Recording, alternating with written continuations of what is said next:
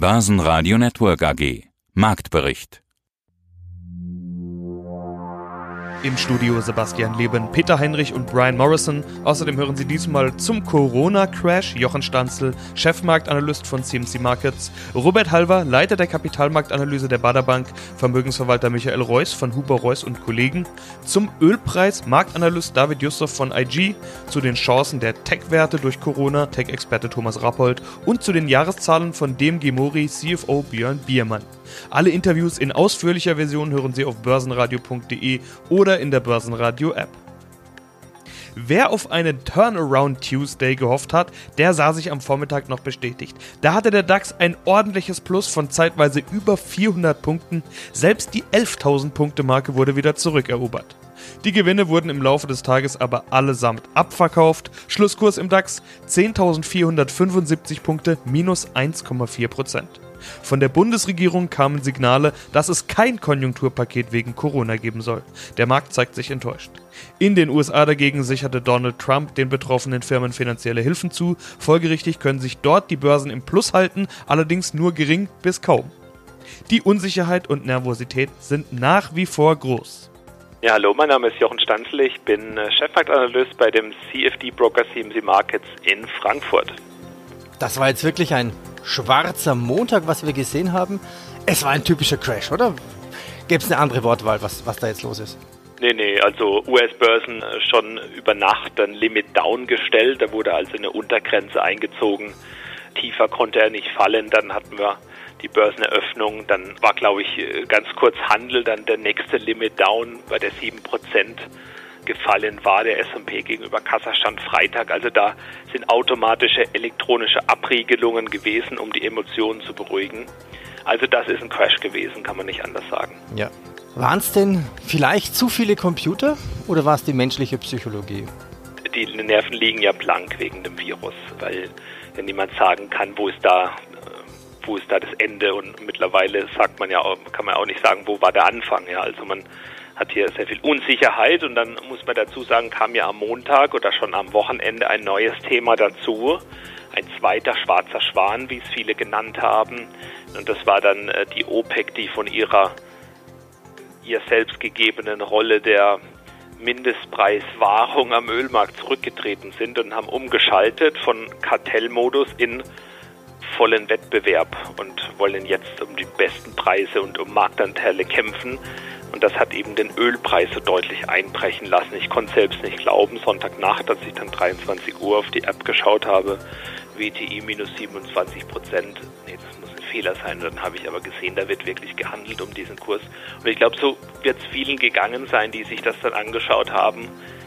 Was passiert hier gerade? Und das dieser Ölpreiseinbruch hat ja in erster Linie erstmal nichts zu tun mit weltweiter Depression und niemand braucht mehr Öl, weil das Coronavirus wirtschaftlich schädlich ist. Damit hat es nichts zu tun, sondern es hat nur etwas damit zu tun, dass die OPEC ihre Strategie verändert hat und auseinandergebrochen ist. Und das ist eigentlich eine gute Nachricht. Jeder freut sich über niedrigere Tankstellenpreise. Das wirkt wie eine massive Steuersenkung und das ist sehr positiv in diesem Umfeld, wo durch das Coronavirus ja jeder äh, sich Sorgen macht wirtschaftlich und das Wachstum runtergeht. Mein Name ist Michael Reuss, der Geschäftsführer von Hugo Reuss und Kollegen aus München. Also blanke Panik irgendwie überall, vor allen Dingen Corona, Corona, das ist ja nach wie vor das Thema. Sie haben es gerade schon angesprochen, es gibt auch schon Geisterspiele, also selbst der Fußball, der heilige Fußball ist davon schon erreicht. Das heißt, inzwischen dürfte wirklich jeder mitbekommen haben, irgendwas ist da doch gerade am Laufen. Wie sehr muss man denn jetzt Corona-Angst oder sogar Panik haben aus Ihrer Sicht? Wir wissen ja noch gar nicht genau, wie die tatsächlichen Auswirkungen sein werden. Oh, das ist eine sehr diffizile Frage. Also, ich meine, grundsätzlich muss man das unterteilen in die persönlichen gesundheitlichen Auswirkungen und letztendlich in die wirtschaftlichen Auswirkungen. Bei den gesundheitlichen Auswirkungen, da bin ich nicht der Experte, da kann ich jetzt nur wiedergeben, was wir uns an Informationen angeeignet haben.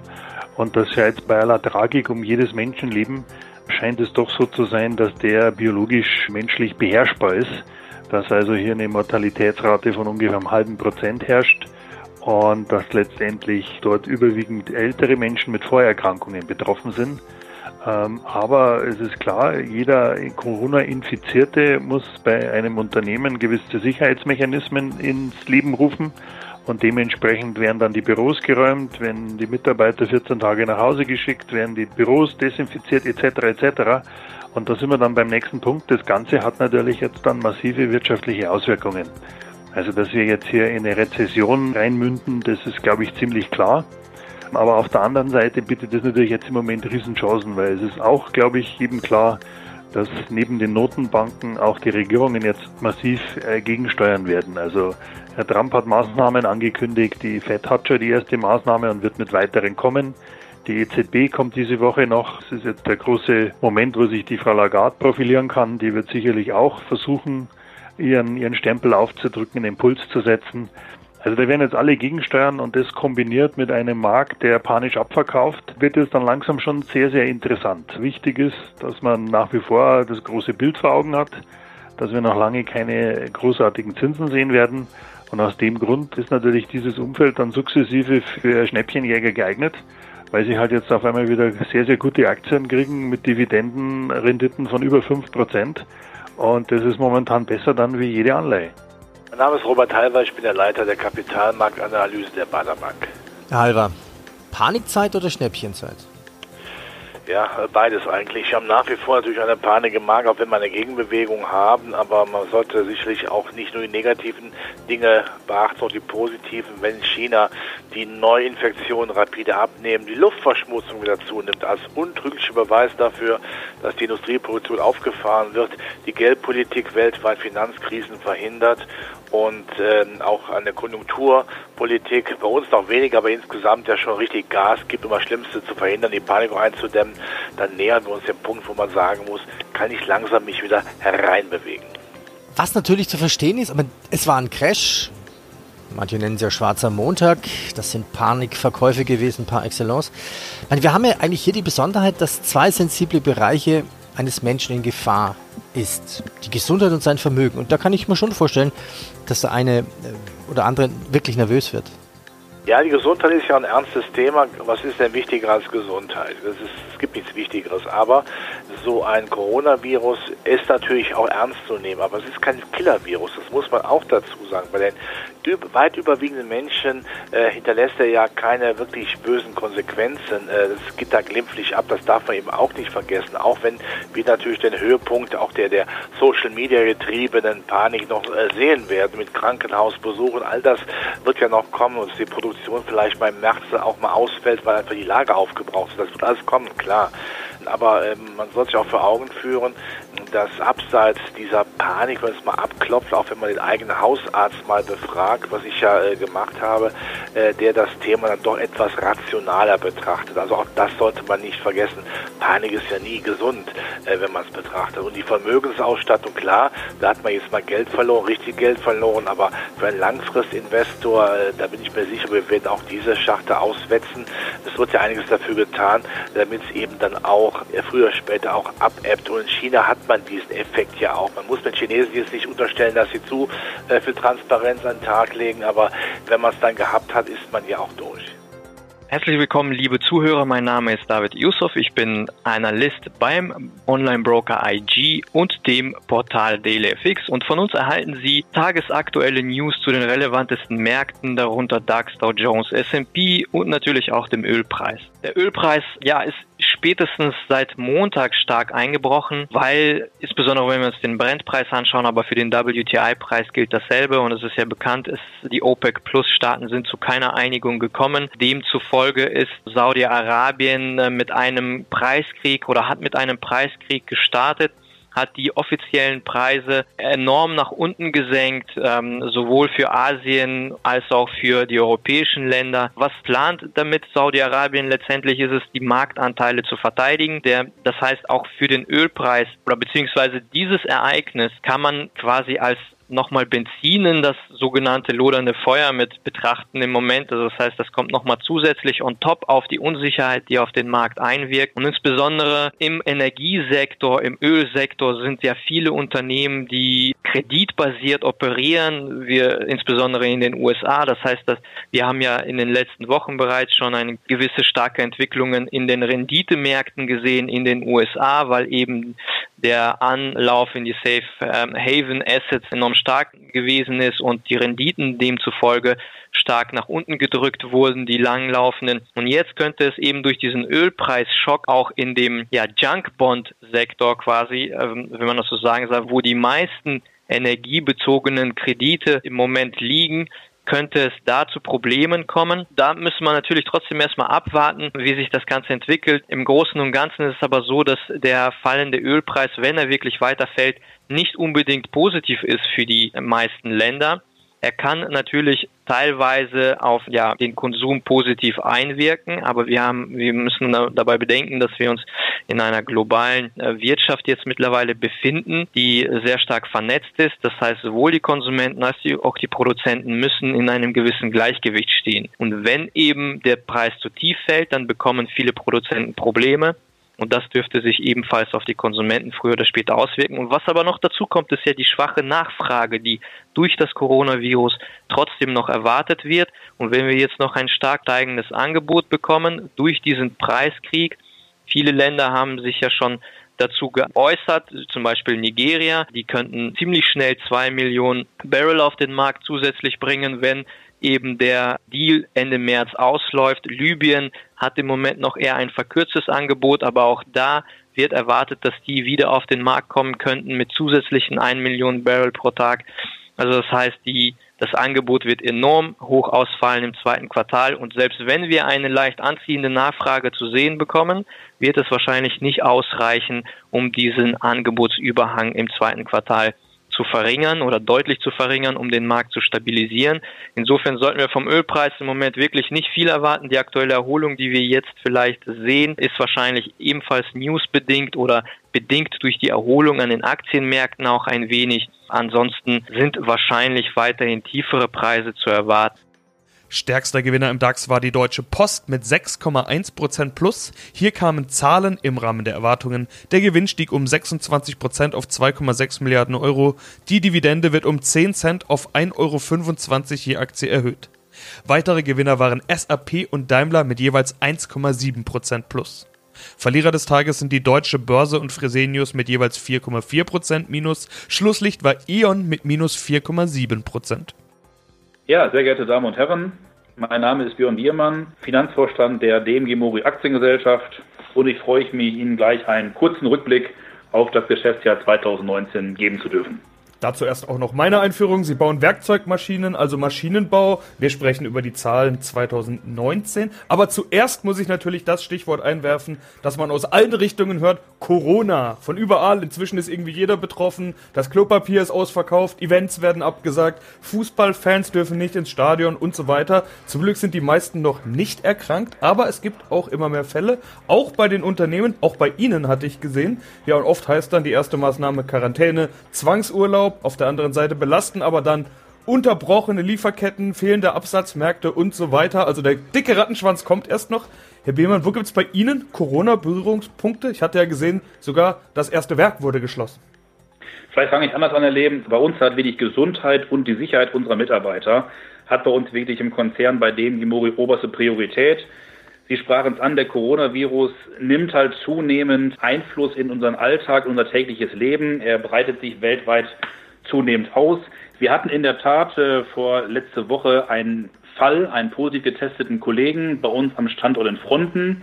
Wir haben diesbezüglich unverzüglich als Vorstand reagiert, haben auch freiwillig den Standort für drei Tage geschlossen. Alle Personen, erstens dem, dem Mitarbeiter geht es äh, gesundheitlich gut alle Personen, die im direkten Umfeld mit ihm waren, sind alle negativ getestet worden und dementsprechend haben wir auch Donnerstag letzter Woche wieder unseren Standort in Fronten geschlossen. Sonst, Sie sparen es an, nein, es gibt keine Unterbrechung der Lieferkette. Die Lieferketten sind momentan weiterhin versorgt, sei es von China, auch global, haben wir aktuell keine Unterbrechung, was das Thema Lieferketten betrifft. Mein Name ist Thomas Rappold, ich bin Investment Advisor für Technologieindizes. Wer gewinnt, wer verliert. Schauen wir uns das mal ein bisschen an. Teamviewer war jetzt ganz oft im Gespräch als ein möglicher Gewinner. Ist klar, Remote-Arbeitsplätze, Webcasts, ganz viele Messen werden abgesagt, Autosalon Genf, die Mobilmesse in Barcelona und, und, und. Das war erst der Anfang, da kommt mit Sicherheit noch viel mehr. Auch die Börsentage, auf denen wir normalerweise eben unterwegs sind, sind abgesagt oder stehen auf der Kippe. Viele arbeiten im Homeoffice. Ich übrigens auch, also falls der Hörer sich wundert, warum die Tonqualität vielleicht heute ein bisschen anders ist als sonst. Ich will da gleich dazu einschieben, bei uns gibt es keinen Ernstfall. Wir proben gerade den Ernstfall. Schadet ja auch nicht, einen Plan in der Schublade zu haben. So viel nur dazu. Aber man sieht, auch wir fangen schon an mit Homeoffice-Themen. Die Messen sowieso, die Messen werden komplett in Frage gestellt. Jede Krise hat ihre Gewinner. Welche Tags könnten denn die Gewinner sein? Also ich denke insbesondere solche Unternehmen, die an der Schnittstelle arbeiten, die man überschreiben kann als Future of Work. Also früher war das vielleicht vor Investoren ein Problem zu sagen, man arbeitet aus dem Homeoffice oder Remote, dann wurde mit der Nase gerümpft, die können sich das Büro nicht leisten. Ich hatte gestern mehrfach in Interviews eigentlich gesagt, zukünftig muss man die Frage stellen dann an Unternehmen, habt ihr eine vernünftige Remote-Strategie? Und äh, wir sehen ja gerade in Deutschland auch bis hin zu den Schulen, wie mangelhaft die Ausstattung dazu da ist. Das heißt, in, in China geht man schon über auf Online-Lernen, stellt einfach um aufs virtuelle Klassenzimmer. In Deutschland haben die Lehrer zu Hause noch nicht mal einen Rechner und die Schüler sind quasi auf unbezahlt beurlaubt und setzen sich dann, wenn überhaupt, mit irgendwelchen Büchern dann noch zu Hause auseinander. Daran sieht man, wie groß die Lücke ist. Das bedeutet, Unternehmen, die mit Kollaboration sowie Teamviewer zu tun hat, die mit Videokommunikation, zukünftig auch Virtual Reality, dass man virtuelle Meetings dann abhalten kann, äh, Cloud-Anbieter wie Box oder Dropbox, um Dokumente zu scheren, aber auch Anbieter, die generell Cloud und hybride Cloud-Lösungen, also man sagt sogenannt On-Premise, also verfügbar haben und in der Cloud. Und man muss auch berücksichtigen die Ausfallsicherheit, das heißt viel mehr Standorte für Cloud-Unternehmen und damit auch viel mehr Lizenzen werden zukünftig benötigt. Und ich glaube, dass wir hier einen nachhaltigen Umschwung erleben. Das, was jetzt unsere Klimagreta zwar in ihren Reden postuliert hat, aber wo das bei vielen zum einen Ohr reingeht, zum anderen raus, weil der tatsächliche Use Case und der Druck fehlt, der kommt jetzt. Viele werden jetzt feststellen, dass Remote-Arbeiten eigentlich ganz gut ist. Man entzieht sich dem normalen Stress im täglichen Berufsverkehr, den Staus. Es führt zu einer anderen Work-Life-Balance. Das sind äh, Chancen. Auch das Thema Messe muss neu überdacht werden. Veranstaltungen, die heute jetzt wie selbstverständlich online abgehalten werden. Da glaube ich, dass wir einen nachhaltigen Schwenk sehen. Es ist ja ein Treppenwitz, dass eine internationale Automobilausstellung jetzt nach München kommt, genau in die Stadt, die in Deutschland mit die meisten Staus verursacht und hat. Christian Drastil, Herausgeber Börse Social Magazine aus Österreich. Christian, wie stark war denn der Rücksetzer am schwarzen Montag bei den ATX-Werten? Also im DAX oder Wall Street kann man wirklich von Crash sprechen. Ist die Wortwahl beim ATX auch ein Crash? Naja, ich bin Statistiker und da kann man sehr wohl von einem Crash sprechen. Also wir haben 9,01 Prozent verloren an diesem Montag und das ist der zweitgrößte Tagesverlust, den der ATX in seiner Geschichte, die jetzt doch schon bis 1991 zurückreicht, jemals erfahren hat. Und ja, also da kann man schon sagen, ein Crash. In Punkten ist der drittgrößte Verlust gewesen. Aber wir sind auch nicht am All-Time High, insofern ist das doch historisch relevant, was da gestern passiert ist. Jetzt haben wir heute wieder Art, naja, Turnaround Tuesday könnte man es fast nennen, bei den DAX-Werten, die Futures für den Dow Jones. Äh, der schaut auch ganz gut aus. Also wir sehen jetzt deutlich noch vor der Öffnung. Die Öffnung ist erst in einer halben Stunde. Der ATX steht ja bei 2500. Ist die Welt da wieder in Ordnung? 2500, wir beide und ATX, da erinnere ich mich natürlich an unsere Startkooperation quasi, 25 Jahre ATX aus dem Jahr 2016. Damals war das ein Niveau, das wir immer wieder gesehen haben und auch jeder ATX-CEO, der damals von uns interviewt wurde, von dir interviewt wurde, auch immer wieder lachend gebracht hatte.